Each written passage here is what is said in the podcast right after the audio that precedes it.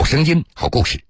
各位好，这里是江苏新闻广播南京地区 FM 九三七，松南地区 FM 九五三。铁坤所讲述的新闻故事。他们是战斗在滇西边陲的女汉子，他们是女儿、母亲、妻子，却用细腻、耐心、柔软对抗狡诈的毒贩。他们个个巾帼不让须眉，放下柔弱，用忠诚、奉献、大爱绽放成最美的霸王花。他们就是云南德宏边防支队芒市大队侦察队女子侦察组，全国边防系统第一支以缉毒为主要任务的女子侦察组。自二零一五年六月成立至今，查获毒品九十八起，抓获毒品犯罪嫌疑人一百零六人，缴获毒品三百多公斤，先后荣立集体三等功一次，一人次荣立个人二等功，七人次荣立个人三等功。三月八号妇女节，让我们走进他们，揭秘他们神秘面纱背后的故事。铁坤马上讲述。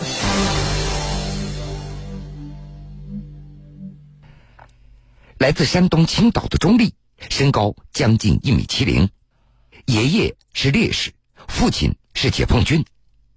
钟丽的家中，她已经有一个姐姐和一个妹妹。和文静的姐妹两个有所不同，钟丽从小就是篮球队的队长。二零零九年六月，从成都体育学院武术与散打专业毕业之后，她就来到云南德宏边防支队芒市大队侦察队女子侦察组。这也是全国边防系统第一支以缉毒为主要任务的女子侦察组。转眼八年的时间过去了，云南德宏早已经是中立的第二故乡了。二零一零年的冬天，当地遮放边防派出所对吸毒人员进行抓捕。钟丽他事先得知嫌疑人患有艾滋病，当时被安排在外围进行观察的钟丽。他自己要求和男战友一起进行抓捕。深夜，侦查人员悄悄的潜入了村寨，终于将嫌疑人给控制住。主动请缨参战的钟丽，还是被眼前的一切给震惊了。嫌疑人的身体因为艾滋病早已溃烂了，嫌疑人还疯狂的进行反抗，钟丽的心狂跳不止。当时一起执行任务的还有一名来自浙江的女战士。案件办理结束以后，他们都给家里人打了一个电话。那位浙江女战士的家人安慰她说：“以后咱们就不要再去了。”钟丽她也给父亲打了一个电话，说道：“那一幕太恐怖了。”没想到父亲在电话里却说：“宁愿做英雄，也不要做狗熊。”要把工作做好，该往前冲的时候就一定要往前冲。没想到父亲会说出这样的话：“爸，你就不心疼我吗？我万一牺牲了呢？”父亲掷地有声：“我心疼你，可就是牺牲了也是很光荣的事情。”爸爸的这番话余音绕梁。从小到大，钟丽他从来没有跟爸爸撒过娇。他像个男孩子一样照顾着姐姐和妹妹。可是每次钟丽上电视的时候，父亲也总是跟亲朋好友说道：“你看看，这是我们家老二啊。”在父亲的眼中，钟家老二那是一家人的骄傲。二零一五年六月，钟丽被任命为第一任女子侦察组的组长。此后，每一次行动，每一个侦查员的位置，钟丽都要进行周密的安排部署。甚至嫌疑人在被抓捕以后，如何审讯、如何提取指纹证据等等，都需要钟丽步步的安排。在侦查组里，姐妹们都管钟丽为丽姐。在那些女侦查员的心里，钟丽就和自己家的姐姐一样的亲近。其实，外表坚强的钟丽，她内心最柔软、不容触碰的地方，那就是自己的女儿了。女儿五岁了，因为工作忙，钟丽只能够将女儿送回到青岛老家。只要一提到女儿，钟丽的眼泪就会夺眶而出。她觉得自己亏欠女儿的太多了。每次见到钟丽，女儿总是问道：“妈妈，你什么时候回来呀？妈妈，你工作了五天，能不能休息几天呢？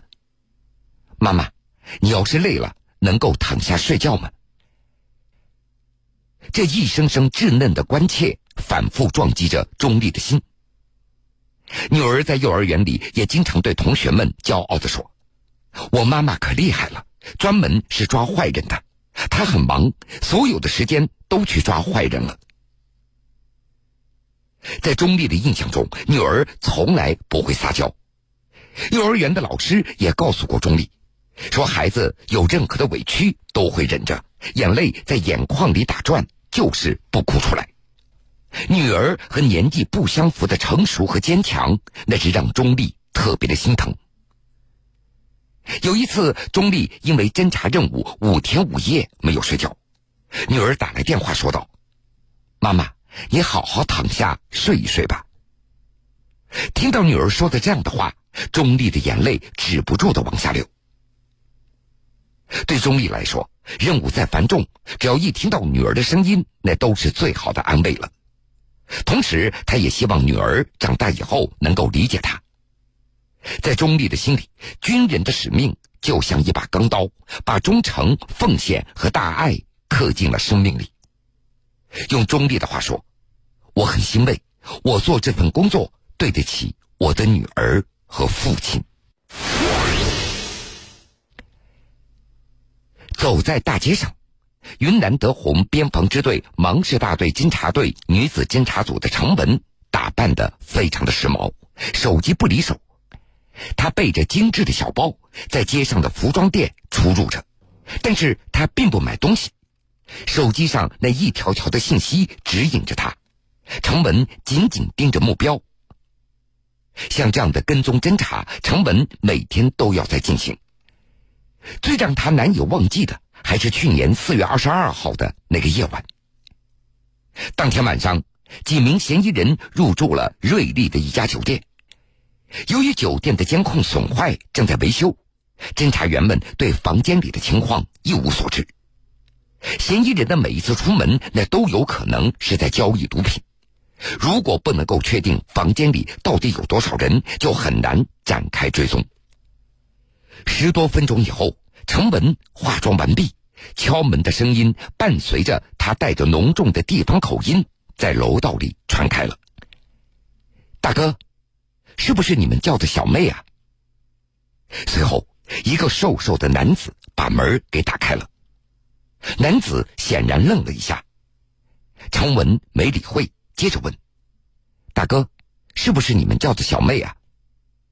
男子说：“没有啊。”正在这个时候，房间里又传出一个声音：“什么事情啊？”程文快步进入了房间，看到床上还坐着另外一名男子，两名男子的行李物品非常的少。大哥，我是你们叫的小妹啊。在床上的男子一脸的疑惑：“没有啊，不过既然来了，那就来吧。”两名男子不怀好意的笑着。打量着程文，不是你们叫的吗？这里不是三幺五房间吗？哦，对不起，对不起，我走错了。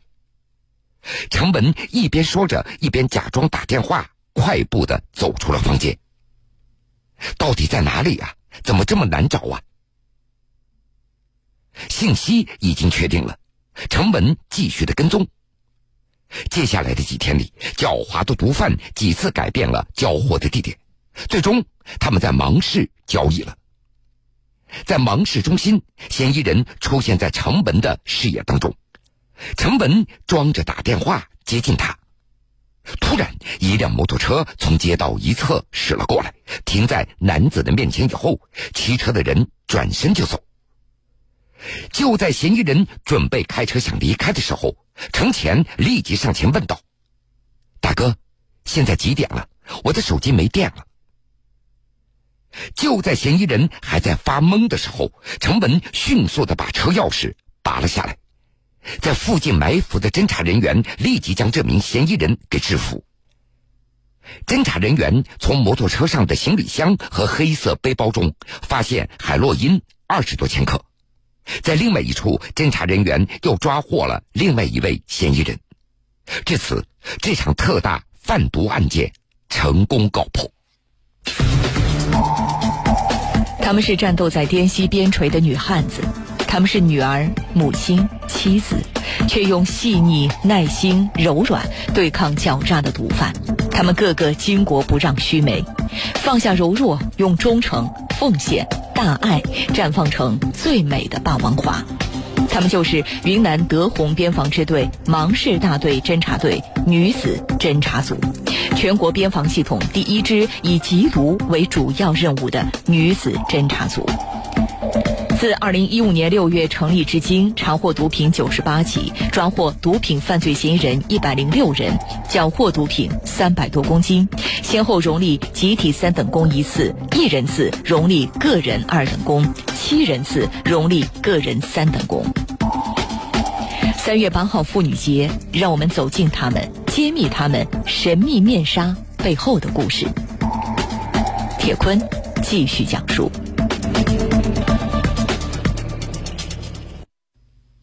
冯岩，她也是云南德宏边防支队芒市大队侦察队女子侦察组的一员。每次紧张的跟踪侦查和抓捕任务，都会让冯岩忘记自己的性别，他只知道自己是一个军人。在最危险的时候，他都会在心里默默的写遗书。那是在二零一六年五月一号的午后，当天下午两点钟，冯岩的家庭聚会。刚刚开始，这还没有动筷子，冯岩的电话就响了。原来目标摩托车已经在附近出现了，毒贩运输的毒品随时会过境。当时外面还下着雨，冯岩立即就冲进了雨雾当中。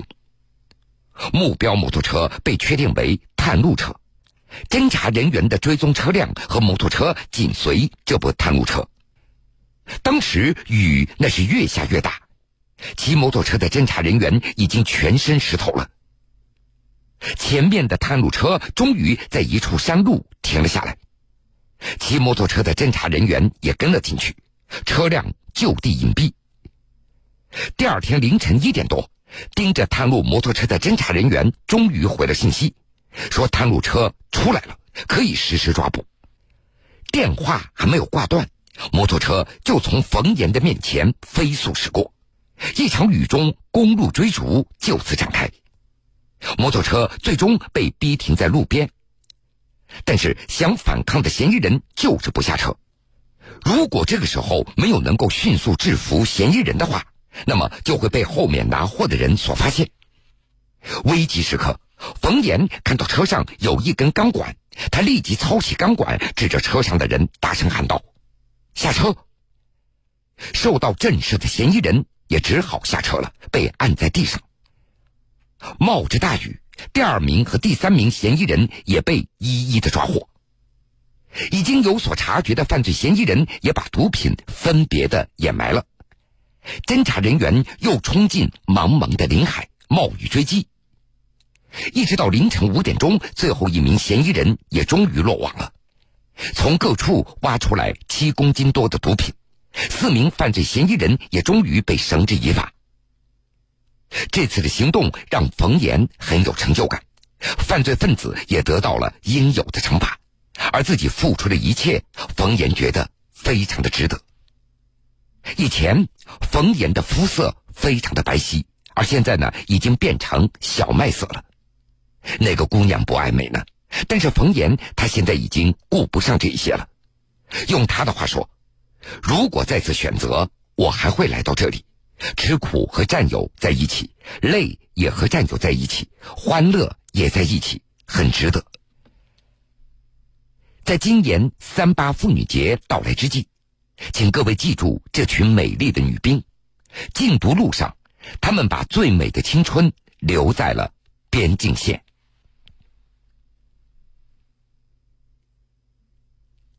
好了，各位，这个时间段的新闻故事，铁坤就先为您讲述到这儿。半点之后，新闻故事精彩继续，欢迎您到时来收听。